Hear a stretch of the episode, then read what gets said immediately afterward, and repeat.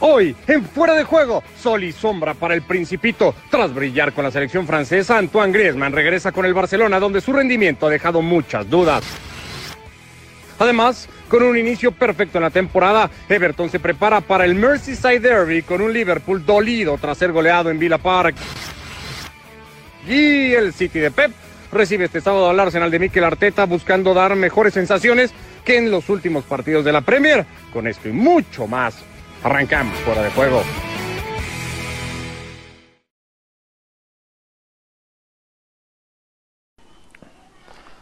¿Qué tal? ¿Cómo están? Bienvenidos a esta edición de Fuera de Juego de jueves ya junto a Andrés Zabarac, Alexis, listos con ustedes para retomar algo de las secuelas que ha dejado la fecha FIFA y lo que ya se denomina en España el caso Griezmann, porque Kuman se había encargado de mandar ciertos mensajes al futbolista francés, esos que han sido eh, respondidos desde la cancha y después también en la zona mixta por el propio jugador de la selección francesa tras la buena actuación que ha tenido ante Croacia. Este es el rendimiento del eh, futbolista francés, la especie de dos caras que podríamos decir que presente y que tiene Antoine Griezmann una con el Fútbol Club Barcelona, otra mucho más distinta con la selección francesa, sobre todo en cuanto a rendimiento y a rol mucho más protagónico con un equipo y con otro. Todo lo resumió el jugador Andrés cuando dijo, es que Deschamps me pone donde me tiene que poner. ¿Cómo andas? Bien, ¿qué tal? ¿Cómo te va, Ricardo? Un abrazo para Alexis y para Barak. Bueno, hay una realidad y tiene que ver con Messi. Messi es argentino y mm. no juega en la selección de Francia. Entonces, cuando juega en el Barcelona, tiene que ver cómo se acomoda Griezmann alrededor de Messi. Cuando juega en la selección de Francia, el equipo se puede acomodar alrededor de él. Hay una diferencia gigantesca. En Francia juega en el 4-3-1-2 que jugó, o 4-4-2 rombo, como quieran llamarle, juega por detrás de dos corredores que son Marcial y Mbappé. Entonces, casi todas las jugadas de ataque pasan por él y tiene laterales que son profundos y que le dan amplitud a su juego. En el Barcelona no puede tener ese esquema donde él va por el medio y tiene dos corredores, dos jugadores verticales, dos jugadores que van al espacio como Mbappé como Marcial, porque entre otros lo tiene a Messi. Entonces Kuman lo que está tratando de hacer es ver cómo acomodar a Messi con Griezmann, más dos delanteros más, y se ha inventado este 4-2-3-1, donde Messi y Griezmann intercambian posiciones permanentemente, pero tiene que ver con eso, con que el Barcelona, para jugar como Griezmann juega en Francia, tiene que sacar, en cuanto a sistema, formas y jugadores, lo tiene que sacar a Messi, y eso no va a pasar.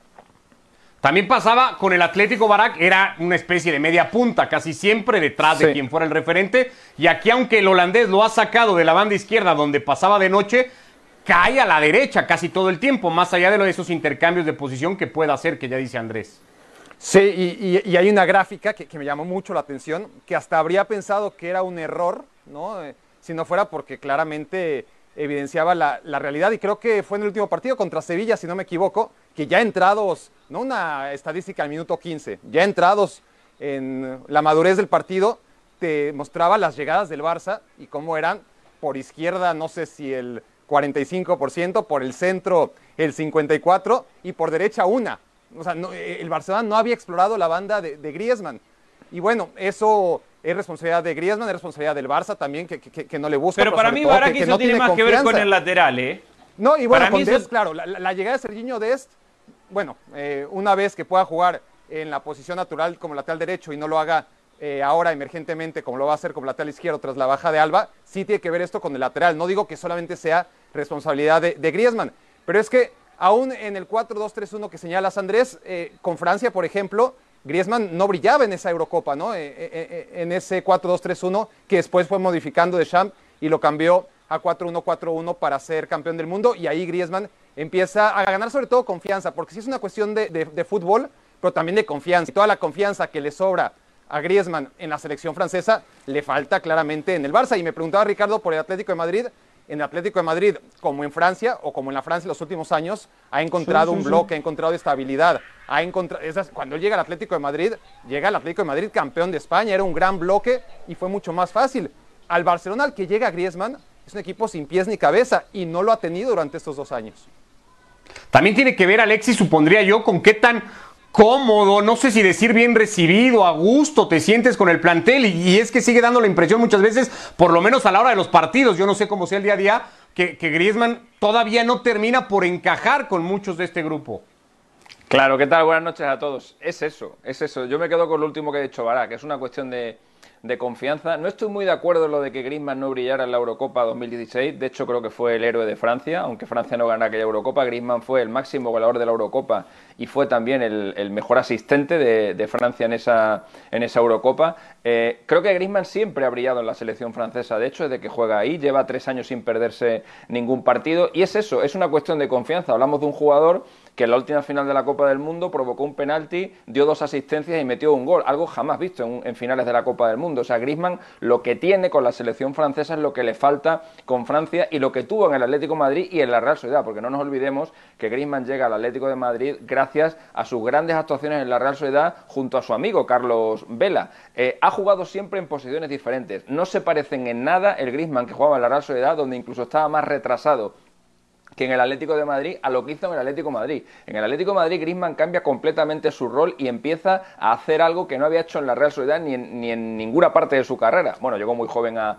la Real, en realidad su carrera profesional empieza, ahí, que es correr hacia atrás y defender. Eso se lo enseñó Simeone. Quiero decir, Griezmann es un jugador camaleónico, un jugador que se adapta casi a cualquier circunstancia y por tanto el hecho de que jugara de una manera en la Real Sociedad, jugara de otra, de manera muy diferente en el Atlético de Madrid, donde fue evolucionando su posición, juegue de manera muy distinta en Francia y juegue de manera muy, muy distinta en el Barça, no creo que sea el motivo porque ha brillado en todos los sitios menos en el, en el Barcelona y creo que tiene que ver única y exclusivamente con la confianza y con el papel de protagonista que tenían los otros equipos y que no tienen el, en el Barcelona, porque en Francia, a pesar de que tienes a Mbappé, de que tienes a Giroud, que es el segundo máximo goleador francés de la historia, eh, bueno, pues él es el héroe, él es el, él es el gran, él es el, el gran estandarte de la, de la selección y él ahí se siente con confianza. El seleccionador de Shams, como digo, lleva tres años poniéndole en todos los partidos, está a punto de batir un récord histórico de la selección francesa, que es el de más partidos consecutivos jugando, que lo tiene Lilian Turán y le queda, le queda muy poquito para batir ese,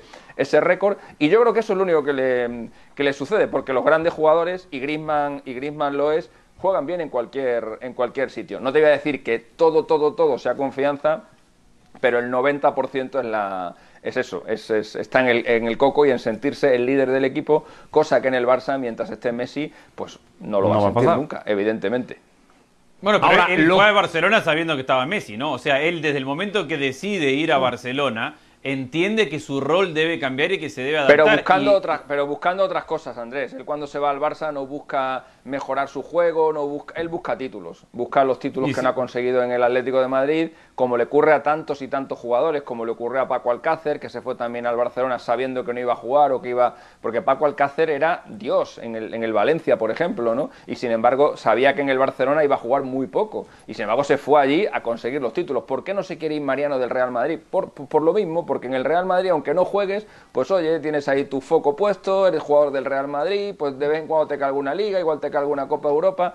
Hay jugadores que están para que bueno, pues que, que, que llega un momento de la en su carrera, es el caso de Griezmann, que era balón de plata Griezmann, había sido segundo mejor jugador del mundo en el año 2000, en el año 2018 y quería algo más, quería ganar la Copa Europa, quería empezar a ganar ligas Pero estamos de acuerdo Alexis que Griezmann no es Mariano, es decir, que Griezmann no, no, no, es, Gareth Bale, digamos, tiene, tiene que tener un rol mucho más protagónico, tiene que ver cómo acomodarse en ese equipo porque hacen un esfuerzo en cada partido, Griezmann y Messi, por saludarse, por festejarse el gol, para evitar esta, esta conversación que tenemos todos acerca de cuán adaptado está, cuán recibido es, pero yo me acuerdo clarito un, un programa del año pasado donde vos mismo dabas los números donde Messi y Griezmann prácticamente no se, no se encuentran en la cancha. Claro, sí se festejan, sí se dan un abrazo, sí se sonríen para que aparezcan en todas las fotos, pero después cuando tienen la pelota uno u otro, no se termina por encontrar. Y esto tiene que ver con lo que decía Barak recién de, de la izquierda a la derecha, de la forma en la cual está estructurado el Barça con este 4-2-3-1. Griezmann arranca por la banda derecha, pero tiene una tendencia a ir hacia el medio, natural propia del técnico. Entonces por adentro van Griezmann, Coutinho, Messi, Ansu Fati queda por izquierda y encima tiene a Jordi Alba. Y por derecha no tiene esa profundidad, al menos no la ha tenido hasta ahora. Andrés creo que tiene más que no creo, no creo que tenga que ver con que juegue por la derecha o juega por la izquierda. Creo que tiene más que ver con lo que decías tú de la, del, papel de Messi. Por ejemplo, recuerdo un partido el año pasado que además creo que fue cuando realmente cuando comenté yo aquello que, que acabas de decir tú ahora eh, no recuerdo qué, día fue, pero fue un partido en el que en la, primera, creo que fue contra el Sevilla, contra el Sevilla en el Camp Nou. En la primera opción de, partido, Griezmann eh, Messi le sirve un balón a Griezmann que va solo contra el portero del Sevilla, contra Baslik y la falla. En la siguiente jugada, Messi le da el balón a Ansu Fati y la mete. Y en la siguiente jugada le vuelve a dar el balón a Ansu Fati y la mete. Y ahí dice Messi, se acabó. Todos los balones para Ansu Fati, que estaba jugando por el otro lado por donde iba Griezmann. Quiero decir, yo creo que Messi elige. Messi ve quién está y quién no está en ese momento y en función de eso, pues él elige o él decide a quién se la pasa y a quién no se la, a quién no se la pasa. Y yo creo que Messi pues ha llegado a la, a la conclusión de que se entiende mejor con otros jugadores que... Habrá que ver ahora que Ansu Fati cambió de representante, ¿no? Ah, no, bueno. Sí, bueno, vamos a ver qué, vamos a ver qué pasa. Ahora, vamos a ver eh, qué pasa. Por cierto, perdona, lo perdona, que Barak, dijo- que, ha, que ha podido parecer que he querido yo, que querido yo comparar a Griezmann con Mariano para nada. ¿eh? Solamente lo he hecho por, por, por, por la historia esta de que, Sí, de sí, que sí. hay algunos jugadores que incluso pueden renunciar a, a cierto prestigio por conseguir ganar los títulos. Pero vamos, es como, con- vamos, o sea, no tiene nada. No, no, no, pero no era el comparación del lugar. entendemos. Digo que a eso que decías y era entendible, Griezmann se tiene que exigir a sí mismo mucho más. Correcto. Nada más, y, y- para cerrarlo, Barak, lo que termina diciendo Griezmann y cómo lo dice Griezmann es una manifestación de que el futbolista quiere y, y- y- y asumir más protagonismo o es de alguna manera incendiar un vestidor No. que ya de por sí está Ya no ahí se de puede mecha más. corta y que, y que sabemos que en cualquier momento vuelve a reventar. Sí, a ver, ya no se puede más. Griezmann tiene que ser consciente que si ha sido titular en el Barcelona con Valverde, con Setién y con Kuman es por el precio de su etiqueta eh, y no por su rendimiento. Está claro que el Barcelona no le está dando soluciones a Griezmann y en este momento concreto Kuman no le está facilitando la vida, pero tampoco Griezmann le está dando soluciones al Barcelona. Y Griezmann, más allá de su calidad, es un jugador que siempre le ha caracterizado y, y Pero no que le haya Koeman faltado no le Barça, ¿qué eh, tiene ojo, que no- hacer. Es ¿Pero qué tiene que hacer que se- Kuman? No, ¿cómo que qué tiene que hacer, que hacer Koeman? Claro, ¿qué tiene que hacer? Tiene que sacar a Messi para que- para que Griezmann juegue hacer- Lo que tiene que cómodo. hacer cualquier técnico, Andrés, sacar lo mejor de cada uno de sus futbolistas, encontrar Está el bien, sistema pero han pasado los técnicos y Griezmann No, ha jugado por la banda izquierda, Griezmann ¿Qué ha jugado por el medio, Griezmann ha jugado por la banda derecha. Acordaros Entonces, del, acordaros, creo que lo he contado aquí, lo he contado aquí alguna vez, si no lo cuento, eso no lo cuento muy rápidamente. Acordaros cuando llegó Zidane al Real Madrid, que había un problema y que lo- en los primeros partidos Zidane no funcionaba. Y Zidane un día lo llamó Florentino Pérez y le dijo, chico, ¿qué te pasa? He pagado un pastizal por ti y, y no, y no, y le dijo Zidane, es que Figo no me la pasa. Y Florentino lo que hizo fue llamar a Figo, esto es, esto es tal cual, ¿eh? los, llevó, los llevó a los dos a su despacho y dijo, bueno, no sé qué es lo que os pasa, pero lo tenéis que arreglar ya, porque yo necesito... el problema dos". es que Bueno, pues- Bartomeu no lo pues- puede llamar a pero- Messi. Pero a pues, ver, Andrés, porque ahí decías- iba, ahí iba, No, no, ahí iba, que- el problema- claro, el problema es que si Bartomeu- A lo mejor Florentino sí si tiene la ascendencia sobre, sobre jugadores como, como, como Figo Zidane para pedirles eso y Bartomeu no es capaz de llamar a Messi y decirle, oye, eh, Ya. haz algo. Pero a ver, Andrés, algo". porque, porque decías No, que, por que- eso que lo a Griezmann lo claro. hemos visto en casi todas las zonas del campo, pero no tiene cierta razón, o sea, no lo hemos visto muy poquito en la posición en donde mejor ha rendido Griezmann en su carrera. Casi siempre va por fuera, o lo han colocado por fuera. Lo hizo em- eh, empecinadamente Valverde, lo hizo Setién, lo hace Kuman ahora.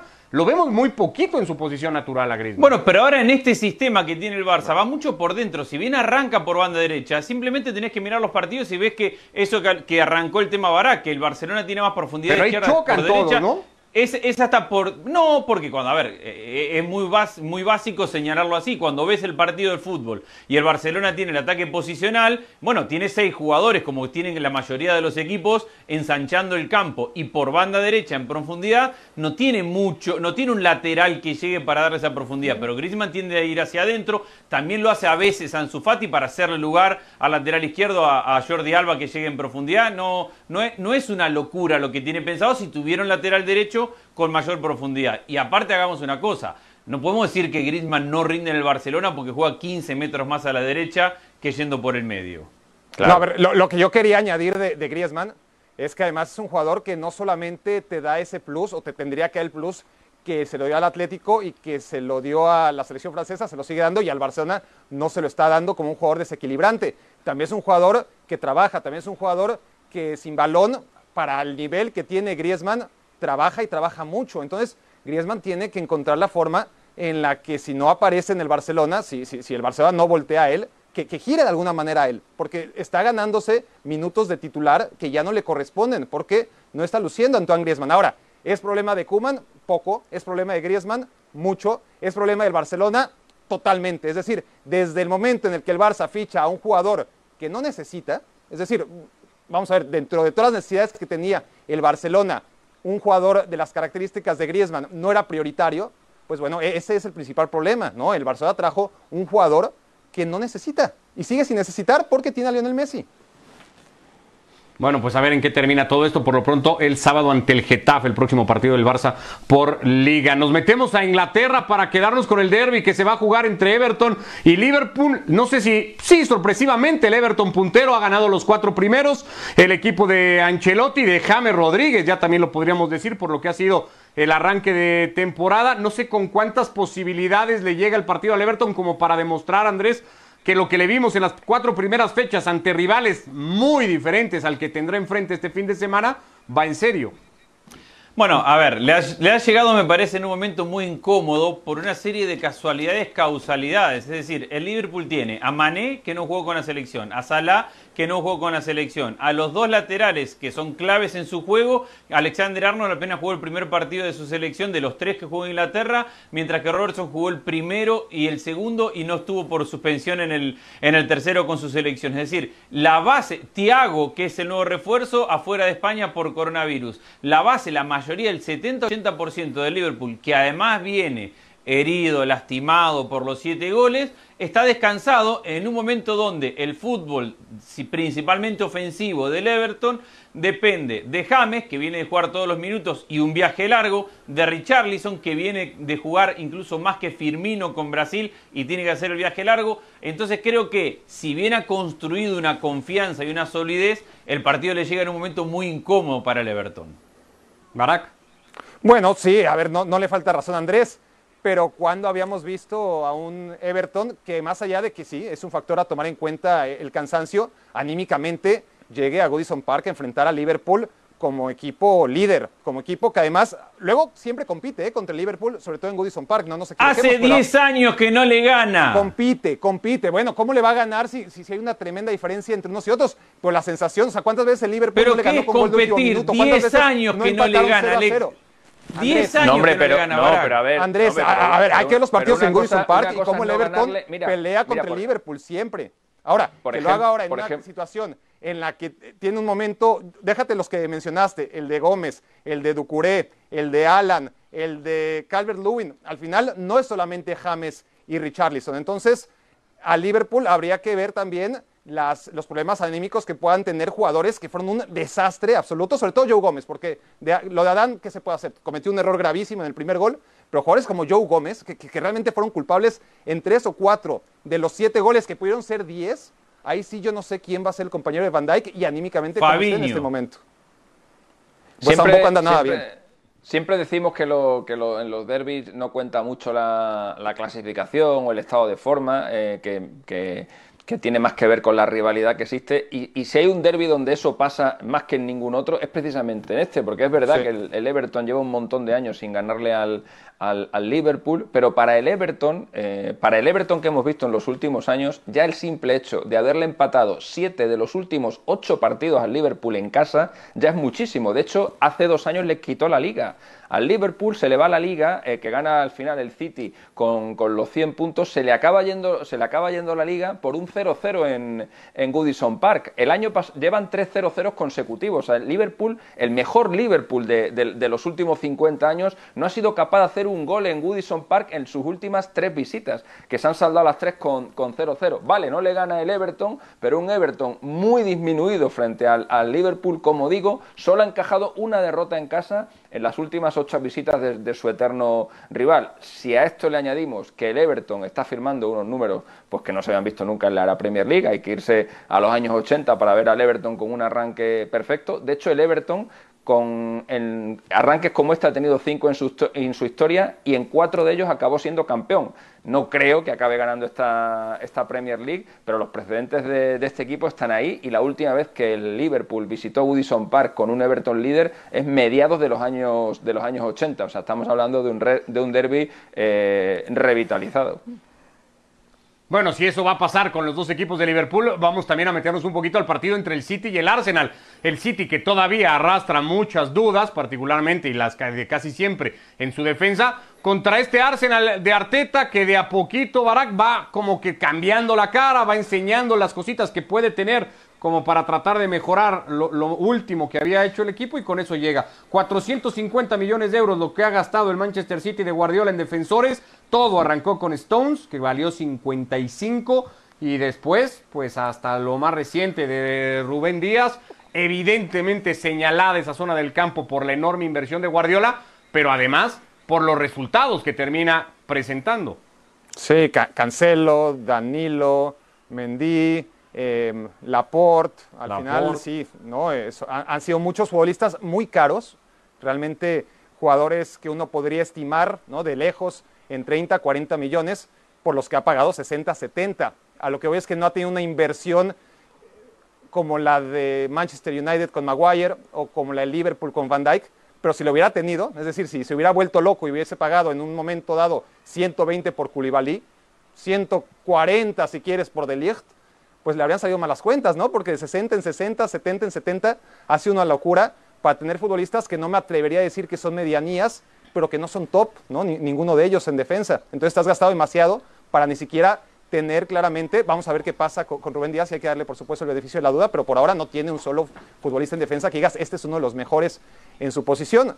Y sí, ese es el rival que tiene el Manchester City, un Arsenal que se le complica muchísimo, eh, demasiado desde que Arteta es el técnico de, del equipo, ¿no? Eh, es un cuadro que no solamente al City, sino que a los equipos top, como al Liverpool, se le atraganta, sabe defenderse, se echa atrás, eh, tiene buena salida de balón desde atrás, eh, renuncia al esférico y después al contragolpe te mata porque es muy efectivo, sobre todo en ese tipo de partidos, y le está encontrando el modo, ¿no? A Arteta quizás todavía tiene que trabajar mucho cuando enfrenta a equipos donde el Arsenal tiene que tener la iniciativa, pero aquellos partidos como el que le viene ahora contra el City eh, se ha masterizado de una manera rápida e increíble, le ha cambiado sobre todo la actitud, ¿no? A, ese Arsenal indolente, ahora es un Arsenal que sí, te regala el balón, pero ojo porque te mata el contraataque cómodo, digamos, el partido para lo que puede ofrecer el Arsenal, Andrés? En ese sentido, digo, pues.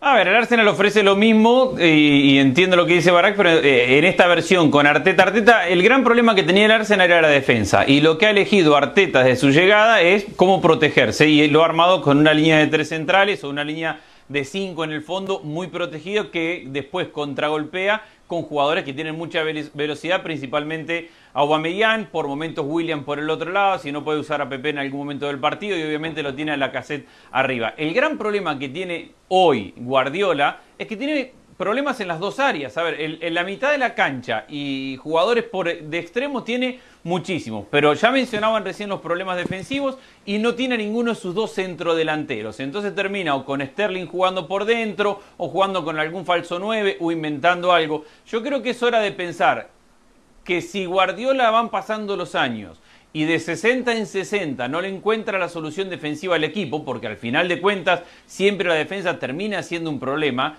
eh, a lo mejor Guardiola tiene que adaptar un poquito sus formas. Hemos visto cómo Klopp adaptó un poquito sus formas y ya el heavy metal de ida y vuelta por momentos se hace un partido más controlado por el Liverpool. Ya hemos visto cómo Arteta, que le gustaba el fútbol de posesión, de tenencia, fue y encontró que el Arsenal estaba mal defensivamente y dijo, ¿sabes qué? Vamos a protegernos y tenemos dos jugadores rápidos para contragolpear, vamos a, a priorizar explotar lo que tenemos. No digo que Guardiola tenga que cambiar sus formas, pero digo que tiene una oportunidad de evolucionar un poquito y entender que hay ciertos momentos en los cuales tenés que proteger y que todas las soluciones defensivas no pasan por 60 en 60 y 60 y a ver si alguno de todos los de 60 que va trayendo pasa a ser un superhéroe y le soluciona todos los problemas porque pero, Van Dyke o De Elite no solucionan todos los problemas solos. En pero es rara, es, es, rara la querencia esta que tiene Guardiola ahora o, o, o, este, o esto que le ha dado por fichar un defensa detrás de otro porque en el Barça, por ejemplo, sí recuerdo alguna estridencia, como la de Chigrinsky, por ejemplo. Total, al final para acabar, para acabar intentando convencer, convencer a Keita de que jugara de central, porque no le convencía a ninguno de los que,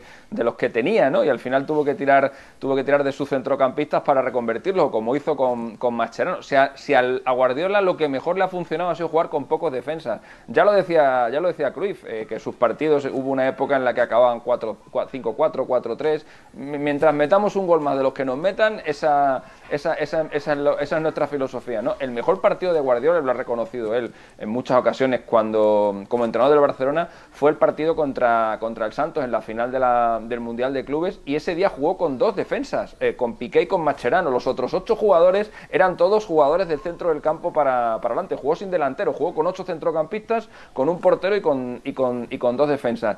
Debe ser que le han entrado las dudas, eh, debe ser que ve que no acaba de- de- de dar con la tecla y que el, el del centro del campo para adelante lo tiene resuelto. Y bueno, pues está fichando un, un central detrás de otro, porque principalmente lo que ficha son, son centrales, Y- pero no, no, no, acaba de, no acaba de resolver el problema. Y que en determinados momentos a Alexis le, le ha faltado con esa idea y ese juego, pues resultados, particularmente en competiciones europeas. También se ha dado cuenta de eso Guardiola.